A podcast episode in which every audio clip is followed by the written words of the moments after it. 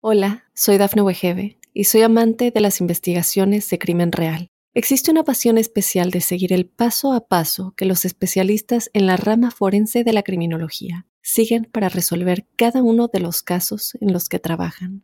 Si tú, como yo, eres una de las personas que encuentran fascinante escuchar este tipo de investigaciones, te invito a escuchar el podcast Trazos Criminales con la experta en perfilación criminal, Laura Quiñones Orquiza en tu plataforma de audio favorita.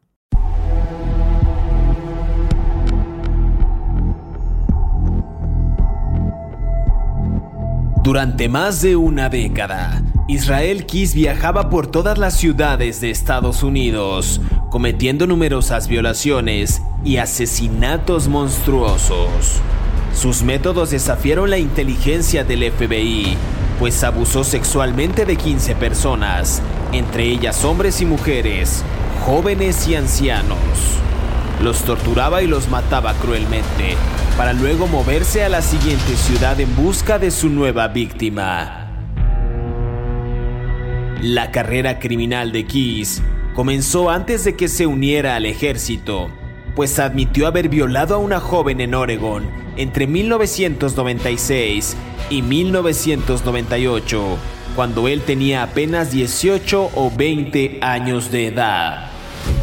Los investigadores trataron de determinar el motivo de Keys para los asesinatos que él mismo confesó. También, Keys admitió haber estudiado las tácticas de otros asesinos en serie y disfrutaba viendo películas sobre ellos, Tal es el caso de Ted Bundy, pero él tuvo cuidado de señalar de qué asesinos famosos adoptó sus ideas y concepciones de la muerte. No tengas miedo, que ya empezó. Crímenes de terror.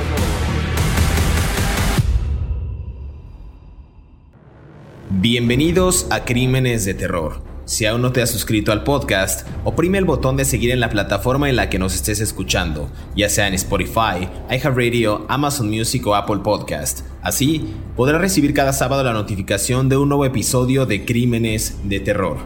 En esta ocasión en el podcast hablaremos de Israel Case, quien fue arrestado en Lufkin, en Texas, el 16 de marzo del 2012, justo después de usar una tarjeta de débito que pertenecía a una mujer de Alaska de 18 años esta mujer de Alaska de 18 años la mató y la desmembró en febrero de ese mismo año. Durante los meses siguientes, mientras esperaba el juicio por el asesinato de esta mujer, de Samantha Coiney, eh, Case confesó otros siete asesinatos durante más de 40 horas en entrevistas con el FBI. Los investigadores creen que hay al menos tres víctimas más y posiblemente muchas otras que aún no han sido descubiertas. Y justo para entrar en detalle y comenzar a hablar de este asesino, quiero darle la más cordial bienvenida a mi colega David Orantes, quien ya saben que semana a semana nos brinda estos detalles puntuales de los asesinos seriales. ¿Qué tal David? ¿Cómo estás? Hola, ¿qué tal? ¿Cómo estás? Eh, bien, José Luis, vamos a hablar de este señor que cometió crímenes de acuerdo con el FBI. En el FBI hay, hay una serie de videos muy interesantes, entrevistas con él, ¿no? Donde se le ve la frialdad, ¿no? Para, para enfrentar la, lo que él hizo Israel Keys. Y bueno, pues otro, otro producto del ejército de los Estados Unidos, ¿no? Y también otro producto decidió no enfrentar la justicia y se suicidó, ¿no? De alguna manera, bueno, no de alguna manera, se suicidó. Y, y después de su muerte, pues seguramente ah, nunca se podrán resolver muchísimos crímenes que tal vez más cometió, que cometió tal vez más y que nunca vamos a poder mm, en las autoridades ni, ni la opinión pública saber lo que hizo, ¿no? Porque probablemente mató en Texas, Canadá, Alaska, Washington, Nueva York, o sea, Chicago. Es, es, es increíble la cantidad de, incluso tal vez en Egipto, donde estuvo asignado, ¿no?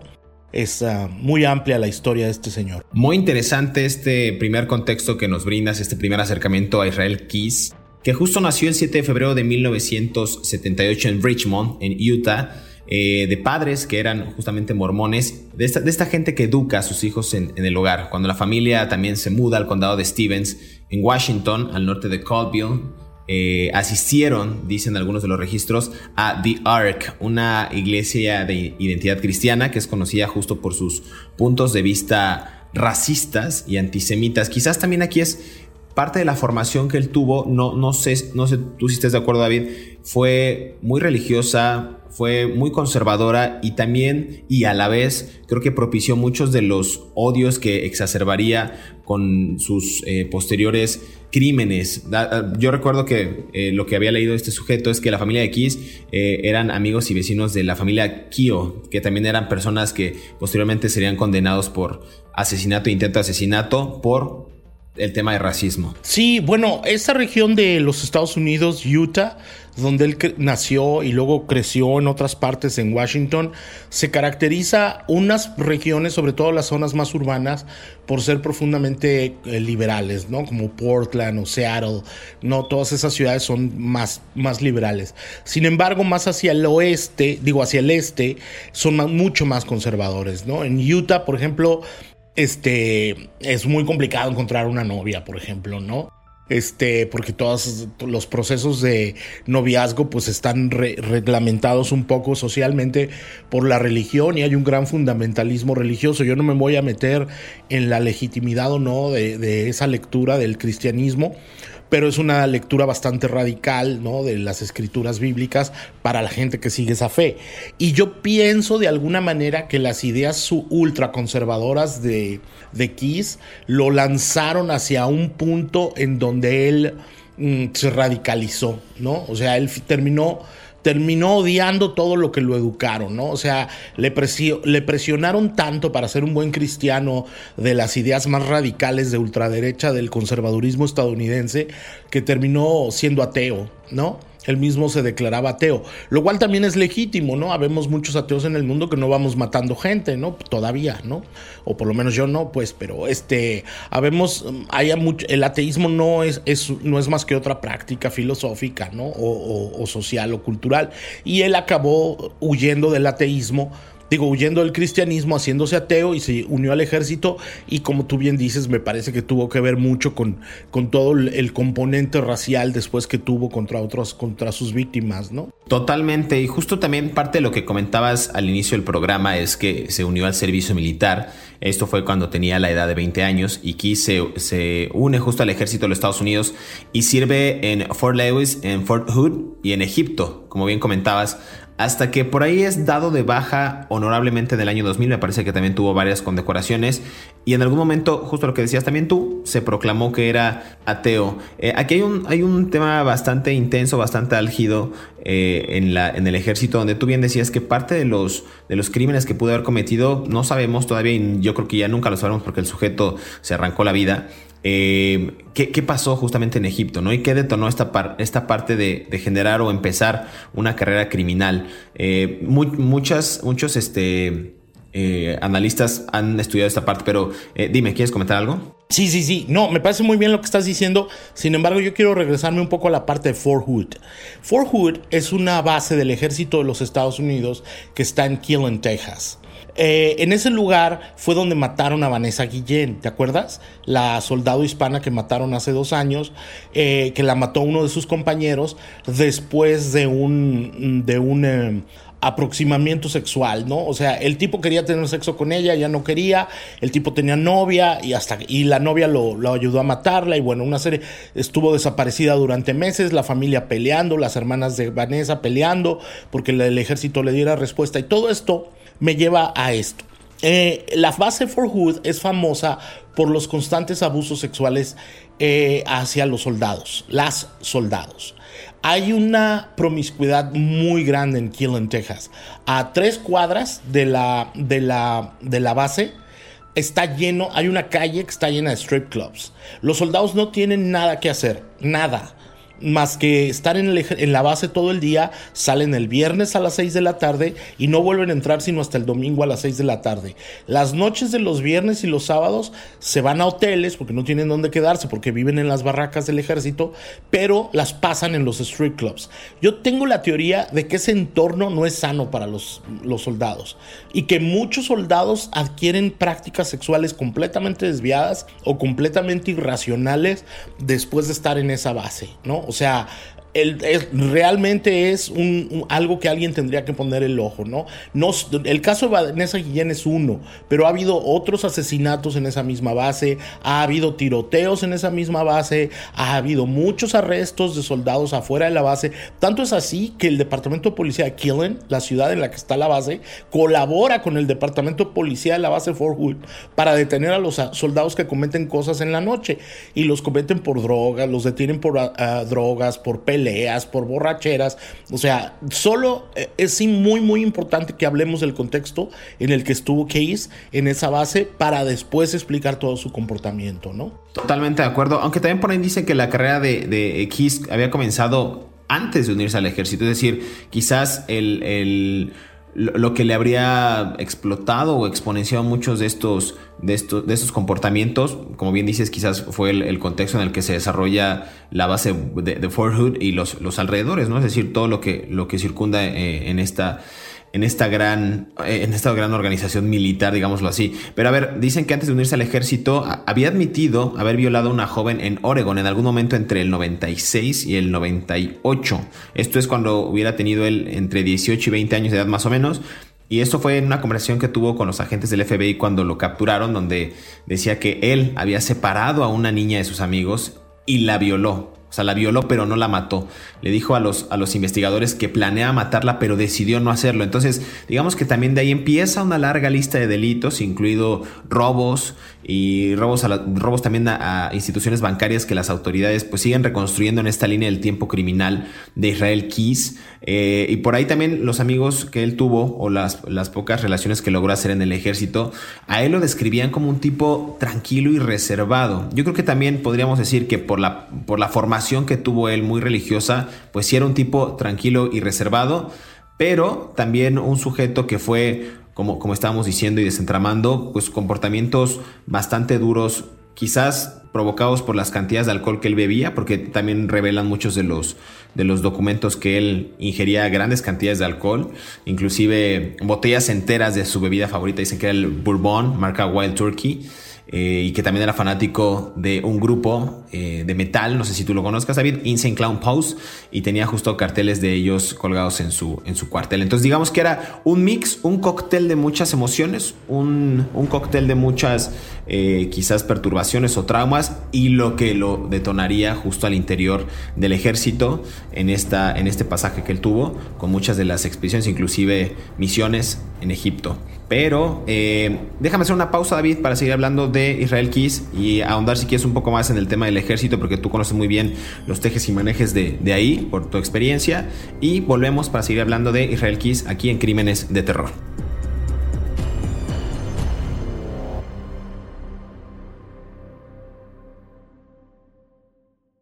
Hola, soy Dafne Wegebe y soy amante de las investigaciones de crimen real. Existe una pasión especial de seguir el paso a paso que los especialistas en la rama forense de la criminología siguen para resolver cada uno de los casos en los que trabajan.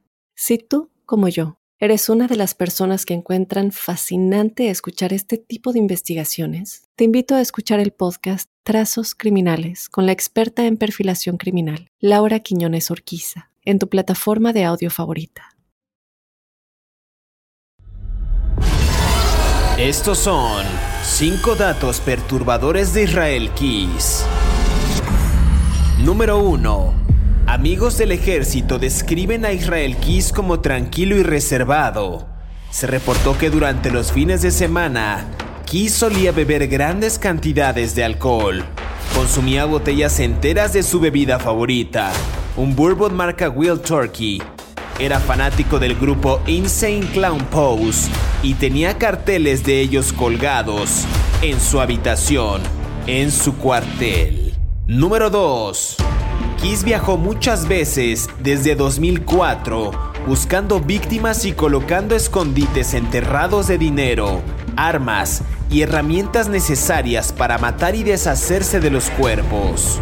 Sus viajes le dijo al FBI, no se financiaban con dinero de su negocio de construcción, sino con el dinero que obtenía del robo de bancos.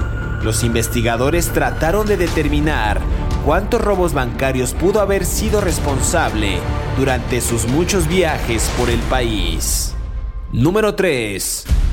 Kiss confesó los asesinatos de cuatro personas en tres incidentes diferentes en el estado de Washington.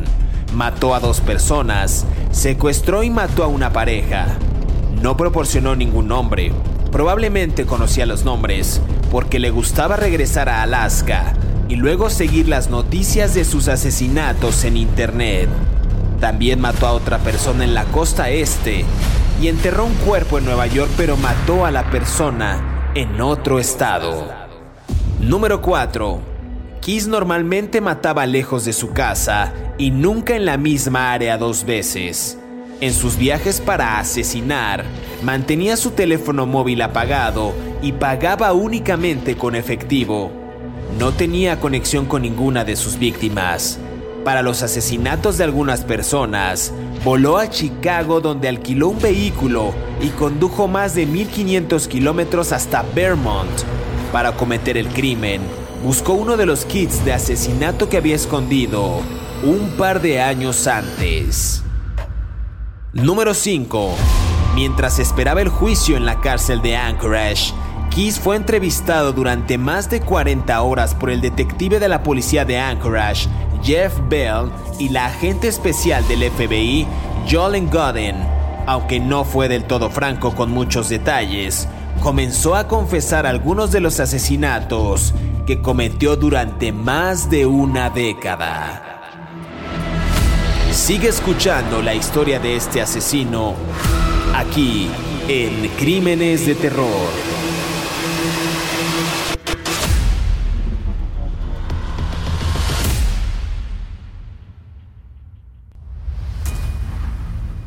Regresamos a Crímenes de Terror, estamos conversando acerca de Israel Keys, un personaje pues bastante controversial, bastante interesante en términos periodísticos, en términos informativos, porque un sujeto, David, que creció en un ambiente sumamente religioso, que fue desarrollando pues habilidades bastante peculiares, ingresó al ejército y ahí quizás tú comentabas pudo haber trastocado mucho de las actitudes y de las formas en que él expresaba quizás es una hipótesis, la violencia por todo lo que circula, por todo lo que circunda alrededor de, las bases militares, en específico de Fort Hood, y nos narrabas justo el caso de, Vanessa Guillén, como muchos otros que pues rayan en los excesos los, los elementos castrenses eh, en Estados Unidos y bueno, en gran parte del mundo. Sí, sí, así es. Yo siempre he tenido la teoría de que en los ejércitos de todo el mundo no, no se trabaja adecuadamente toda la parte emocional y mental, ¿no? O sea, los soldados son exigidos al máximo en sus responsabilidades militares, pero físicas, y para cumplir órdenes, pero se les olvida a los soldados que también están trabajando con seres humanos, ¿no? Eh, se les olvida a las, a las Fuerzas Armadas y esos seres humanos pues tienen trastornos, tienen violencias sociales, tienen cuestiones emocionales, son vulnerables a diferentes cosas. Entonces me parece que me parece que esa parte no, no, no está bien atendida, ¿no? Así yo este, pero bueno, eso es un largo, largo debate, ¿no? La psicología de los soldados no, no está bien atendida, ¿no? Pero volvamos a Kiss, ¿no? Después cuando regresó a, a los Estados Unidos después de su, como dicen en, en, en, inglés, trip, su... Uh, su road no trip de soldado en Egipto y creo que estaba asignado a labores de construcción. ¿No? Era un soldado que tenía, estaba especializado en, en, labores de ingenieros, que es básicamente son obreros, pero vestidos de militares. Tienen entrenamiento militar para entrar en una guerra si es necesario, pero se dedican más en el cuerpo de ingenieros a construir puentes, a construir mm, cosas, escuelas. Incluso muchos soldados, aunque suene paradójico, de estas unidades en particular en la que estaba Kiss, fueron, son enviados a a misiones humanitarias. Entonces yo creo que él fue lo que hizo en Egipto y, bueno, por eso luego, cuando volvió a Alaska, pudo abrir su negocio de construcción como handyman, que es como un, ¿qué sería? Como en España se diría un manitas, como un milusos en México que podía hacer todo tipo de reparaciones en una casa, ¿no? Eso es interesante, justo eso que, que comentas ocurrió en el año 2007 como contratista, digamos, de construcción Eh, correcto, fue justo desde esta base en Alaska que Keys también se aventuró en casi todas las regiones de los Estados Unidos para planear y cometer sus asesinatos. Eh, eh, por ahí dicen que viajó muchas veces desde el 2004 buscando a estas víctimas y colocando, esto me parece muy interesante, los escondites donde él guardaba o enterraba más bien el dinero, armas y herramientas necesarias justo para matar y deshacerse de los cuerpos que iba, que iba cazando. Entonces, a ver, el modus operandi de este sujeto, según las autoridades, según el FBI, su rutina habitual sería como volar a alguna zona del país, alquilar un vehículo y luego conducir eh, a veces cientos de millas, ¿no? Para encontrar víctimas, las colocaba y enterraba estos kits de asesinato en algún lugar del área eh, objetivo, escondía estos artículos, insisto, palas, bolsas de plástico, dinero, armas, municiones, eh, justo para, para, deshacerse de los cuerpos. Y había algo por ahí que eran botellas de drano, un, un elemento ahí para deshacerse de los cuerpos, como lo harían, eh, digamos, los, los cárteles mexicanos, ¿no? Cuando, cuando disolvían a estas personas, casi casi como una especie de, de ácido. Entonces, los kits de asesinato, este sujeto David, encontrados, como bien decías al principio del programa, en varios estados, y esto indicaría que el sujeto pudo haber matado en varias regiones de Estados Unidos, Alaska, Nueva York, pero después en Washington, en Wyoming, en Texas, Texas, Arizona, y decías tú que pues, no dudemos también que lo pudo haber hecho en Egipto mientras servía en el ejército. Claro, a ver, hay, hay algo muy particular. Para viajar de un estado a otro de los Estados Unidos necesitas dinero.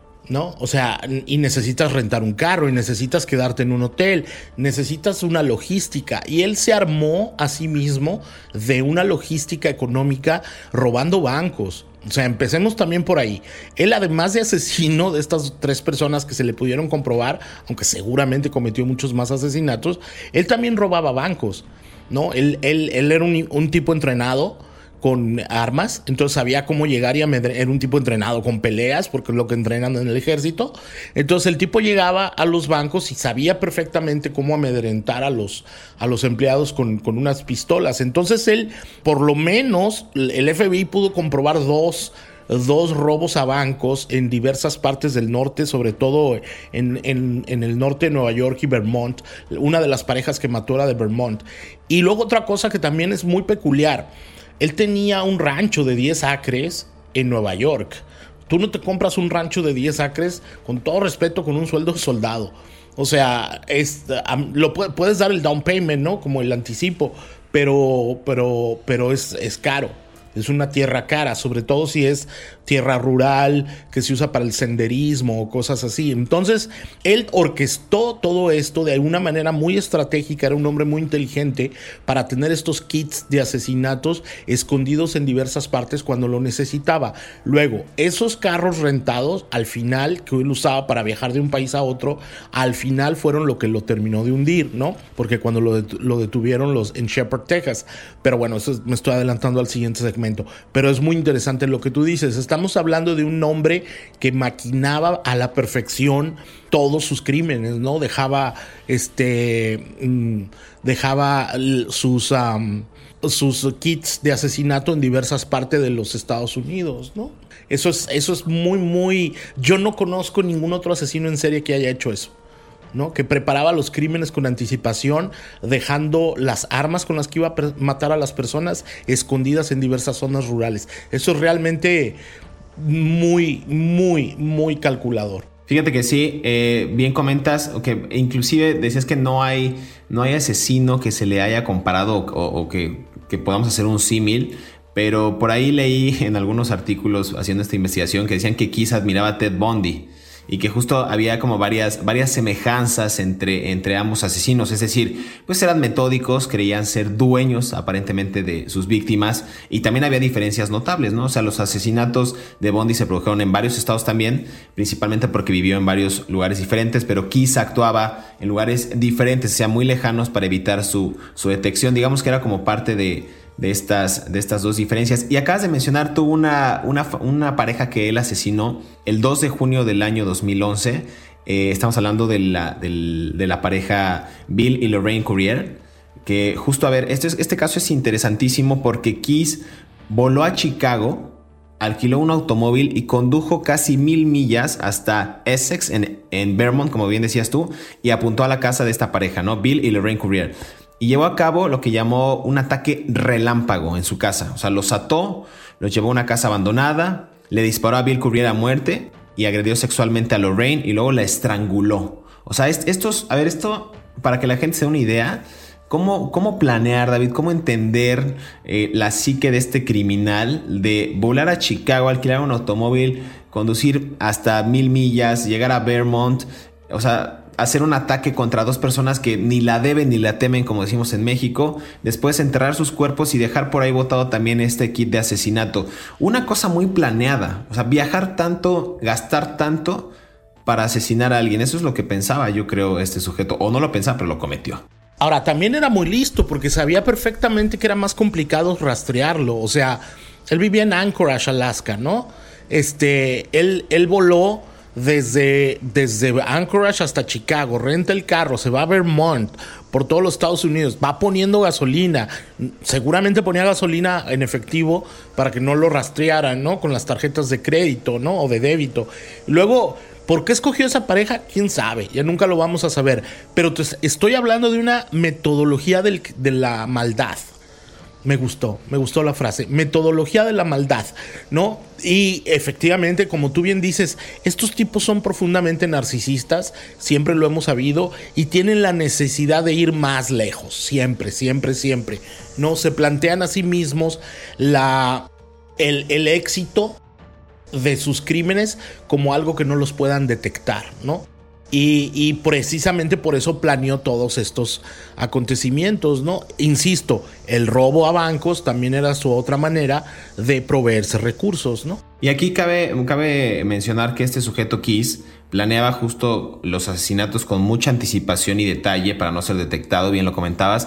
Y a diferencia de, la mayoría de los asesinos de los que hemos hablado en este podcast, él no tenía un perfil de víctima, es decir, no, no se iba por gente afrodescendiente o por gente en la comunidad LGBT o simplemente por mujeres o por niños, sino él era un tema bastante disperso. Mataba lejos de su casa, nunca en la misma área dos veces, como hemos visto, por ejemplo, el asesino del Green River, que siempre regresaba al mismo lugar. Eh, en sus viajes para asesinar, mantenía su teléfono móvil apagado y pagaba siempre en efectivo, ¿no? Para no ser rastreable, como bien decías, con las tarjetas de débito y no tenía ninguna conexión con esas víctimas. Entonces yo creo que eso le ayudó y propició de, alguna manera que su carrera criminal prosperara, pero no por mucho tiempo, David. Vamos a escuchar esta cápsula que preparamos y vamos a regresar aquí a Crímenes de Terror para conversar acerca de Israel Kiss y cómo fue su caída. Justo cometió uno de los errores que acabamos de comentar, pero no se despegue, vamos a platicar de ello en un momento. Volvemos.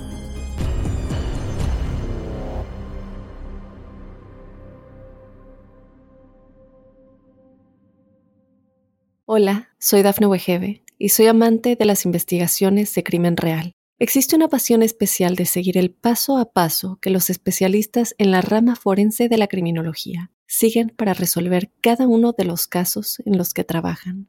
Si tú, como yo, eres una de las personas que encuentran fascinante escuchar este tipo de investigaciones, te invito a escuchar el podcast Trazos Criminales con la experta en perfilación criminal, Laura Quiñones Orquiza en tu plataforma de audio favorita.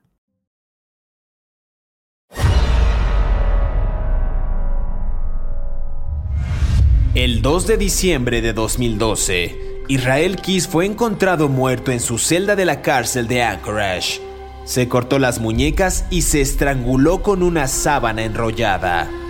Debajo de su cuerpo había una carta de cuatro páginas empapada en sangre y escrita en un papel amarillo con lápiz y también con tinta. Los investigadores no pudieron distinguir la escritura en la nota de suicidio de Keys hasta que la carta fue mejorada en un laboratorio del FBI. No contenía pruebas, no tenía pistas, era simplemente una espeluznante oda al asesinato. ¿Escrita por quién? Por un asesino en serie al que le encantaba matar. Sigue escuchando la historia de Israel Keys, aquí en Crímenes de Terror.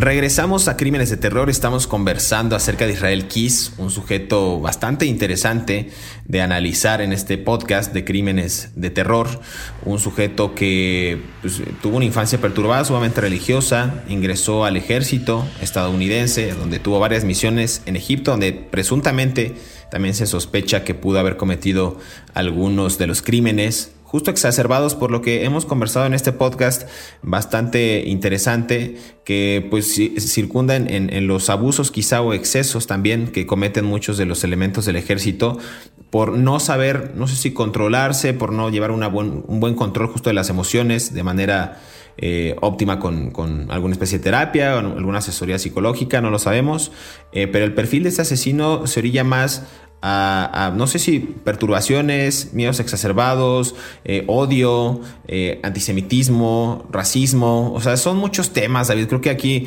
eh, valdría la pena hacer como 10 programas más, pero nos estamos enfocando ya en el cierre de este, este sujeto, de, Israel Kiss. ¿Cómo fue su caída? Por ahí hablabas de que pues, sí tuvo un final trágico, pero ¿cuál fue, digamos, los errores que cometió este sujeto para para ser capturado? Pues eh, bueno, voy a contar el final por el principio, ¿no? Lo capturaron porque usó la, la tarjeta de crédito de una de sus víctimas, ¿no? Había una chica que se llama Samantha Quenning que trabajaba como cafetera, no, cafetera no, vamos a decirlo como dicen los hipsters, de barista trabajaba de barista en una, en este, en una cafetería de Anchorage, Alaska, que se llama Common Grounds. Common Grounds es una cajita de madera que está en una calle donde pasan muchos obreros, ¿no? Anchorage, Alaska ah, tiene muchos trabajadores de la construcción y del petróleo y, esta, y como tú bien sabes, hace un frío del demonio, ¿no? Ocho meses al año ah, tienen frío en ese lugar, ¿no? Y esta muchacha trabajaba ahí. Common Grounds es una cajita azul con techo café. Eh, es más pequeñito que un. Es casi como del tamaño de un closet. No, porque es un drive-thru. O sea, la gente no entra a tomarse un café. Tú pasas en tu camioneta. En Alaska hay que tener camioneta, valga la redundancia porque si no, no, no, la libras, ¿no? Por la nieve. Entonces pasas en tu camioneta, te ordenas tu cafecito y la muchacha abre la ventana y te lo sirve, ¿no? Y él, hizo eso, llegó como cliente, Kiss llegó como cliente, Samantha estaba en su turno, esto fue el primero de febrero de 2012, estaba en su turno, él la saca a la fuerza del, del, lugar. No sé por qué no hay videos del secuestro y se la lleva eh, abusa sexualmente de ella y la mata y la deja enterrada por ahí en un lago de Alaska. Y luego sucede algo que a mí me parece realmente escalofriante. Él viaja a Florida, a Nueva Orleans, al sur de los Estados Unidos, y se va en un crucero con su familia dos semanas.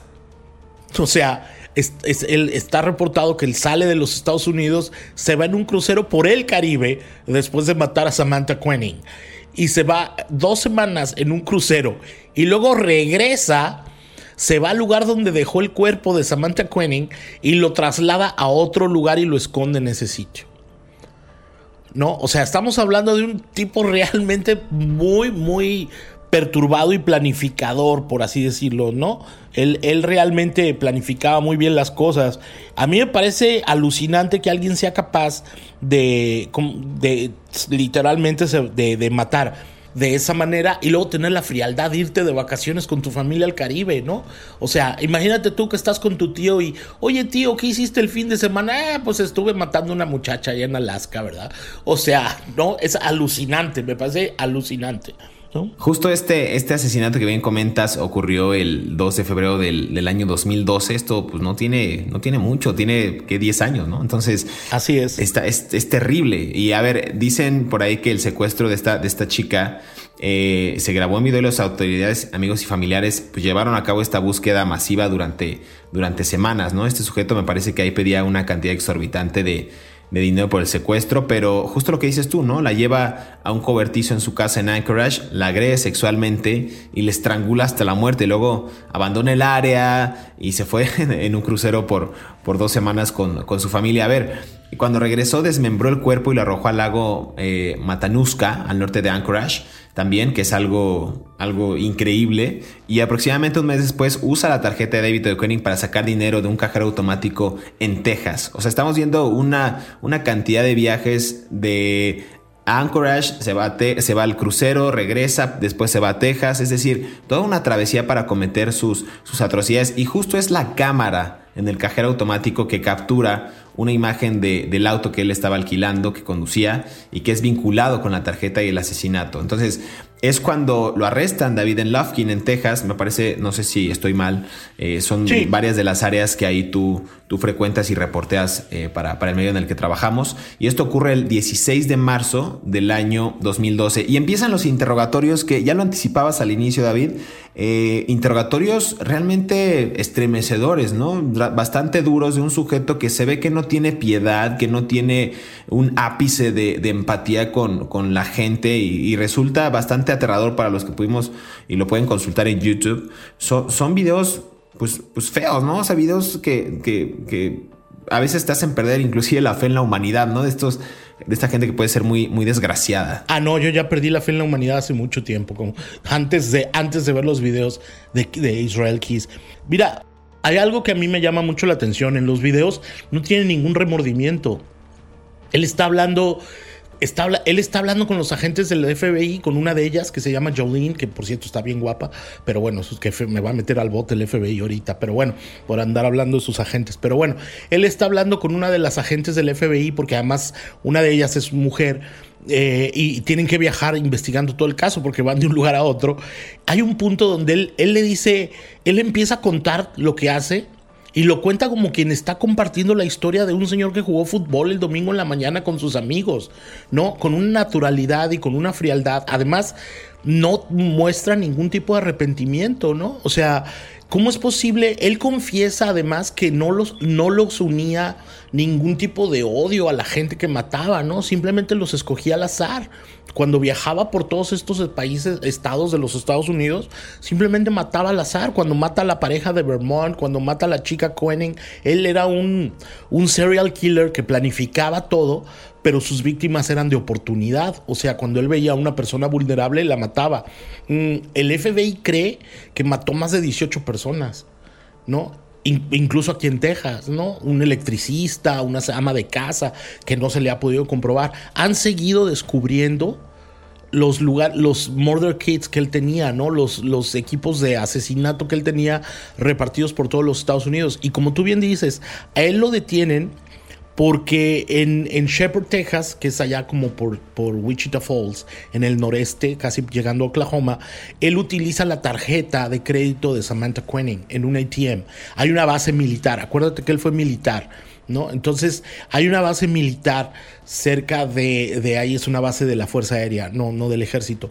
Eh, él utiliza la tarjeta y entonces los, la policía lo empieza a perseguir y lo empieza a detectar porque ellos estaban monitoreando su tarjeta. Entonces, el, eh, un State Trooper, que es la patrulla de caminos de Texas, lo para y encuentran, eh, lo para en un Ford Focus blanco en el que iba manejando y encuentran elementos que tenían que ver con el crimen de Samantha Quenning y con otros crímenes y encuentran la tarjeta de crédito y por supuesto lo, lo detienen y lo arrestan y lo llevan a, a juicio, ¿no? Está, bien interesante. Eh, por ahí también nada más déjame agregar a esta, esta descripción que estás haciendo y este cierre, que justo lo que yo decía, ¿no? Que tuvo inspiración en Ted Bundy y él admitió haber estudiado las tácticas de otros eh, asesinos en serie. Nunca dijo tal cual que las había adoptado de Ted Bundy, pero dicen que disfrutó viendo películas sobre asesinos, ¿no? Sobre este sujeto que acabo de comentar. Entonces, eh, el hecho de que un asesino serial se inspire eh, o un potencial asesino serial se inspire en un asesino serial que realmente dañó mucho a la, sociedad estadounidense y bueno, y que dejó una gran marca en el mundo para mal, o sea, eso también te habla de la clase de, de, de mal psique que tenía, ¿no? O sea, de un trastorno ahí para, para seguir los pasos de alguien que lo convertiría de forma aspiracional. Entonces me parece a mí bastante, bastante duro. A ver, ya para ir cerrando este episodio, David, el trágico final de este sujeto cuando es por fin ya encerrado en la cárcel el 2 de diciembre del 2012 que lo encuentran justo muerto en su celda de la cárcel de Anchorage. Dicen que se cortó las muñecas y se estranguló con una sábana enrollada. Digamos que el clásico, entre comillas, eh, suicidio que se comete en, prisión. Sí, bueno, no, en esa prisión en la que él estaba, en Anchorage, Alaska, eh, era el Anchorage Correctional Complex. No se permiten tener, mm, cuando tú estás en la cárcel y te quieres rasurar, te dan una mm, un rastrillo desechable y lo regresas, te rasuras y lo regresas. De alguna manera él consiguió eh, de contrabando una, una, este, una navaja y fue con lo que se cortó. Hay algo muy importante, cuando él se muere, encuentran abajo de su cama, de, su celda, de su bunk, eh, un dibujo con 11 calaveras. Eh, y él escribió We Are One, somos uno. Entonces la, el FBI sospecha que en realidad esos dibujos de esas 11 calaveras fue su manera de demostrar que había matado a 11 personas, ¿no? Y también cabe aclarar que debajo de su cuerpo había una carta de cuatro páginas también empapada de sangre, escrita, dicen que en un papel amarillo con lápiz y tinta, eh, y dicen que los investigadores no pudieron distinguir la escritura en esa nota de suicidio de, de Kiss hasta que la carta pues ya fue analizada en un laboratorio forense del FBI, y dicen que pues, no contenía pruebas ni pistas, que simplemente era una espeluznante oda al asesinato, como bien comentabas, ¿no? O sea, era reforzar lo que ya se sabía, que era un criminal eh, en serie, que había matado a algunas personas, dos, tres, pero que pudo haber cometido más, más asesinatos en su paso por varios estados Estados Unidos y también posiblemente por su paso en Egipto cuando sirvió al ejército estadounidense. David, ¿algo más que quieras agregar a este episodio? Me pareció eh, alucinante, me parece un sujeto de, horas de análisis, de programas de análisis y, pues nada, fue, fue, un, fue un gusto platicar contigo otra vez de, de, este, de esta clase de criminales en Estados Unidos. Así es, no, nada, nada más, hoy fue algo muy interesante, solo se le pudieron comprobar dos muertes, pero pues digo tres, pero seguramente mató mucho más este señor, ¿no? Y nunca lo vamos a saber. Nunca lo vamos a saber, puesto que ya, eh, pues él mismo se, se quitó la vida. Eh, es hora de despedirnos, pero queremos agradecer a todos aquellos que cada sábado sintonizan un nuevo episodio de Crímenes de Terror. Estamos leyendo sus comentarios a través de las redes sociales de Mundo Hispánico y a través de nuestras cuentas personales. También recuerden que pueden repetir este podcast cuando quieran y a la hora que quieran. Y tampoco olviden activar el botón de seguir en la plataforma en la que nos estén escuchando, justo para que les llegue eh, la notificación del próximo episodio y sean ustedes los primeros en disfrutar de estas aterradoras historias. Muchas gracias David, nos escuchamos en el próximo episodio de Crímenes de Terror.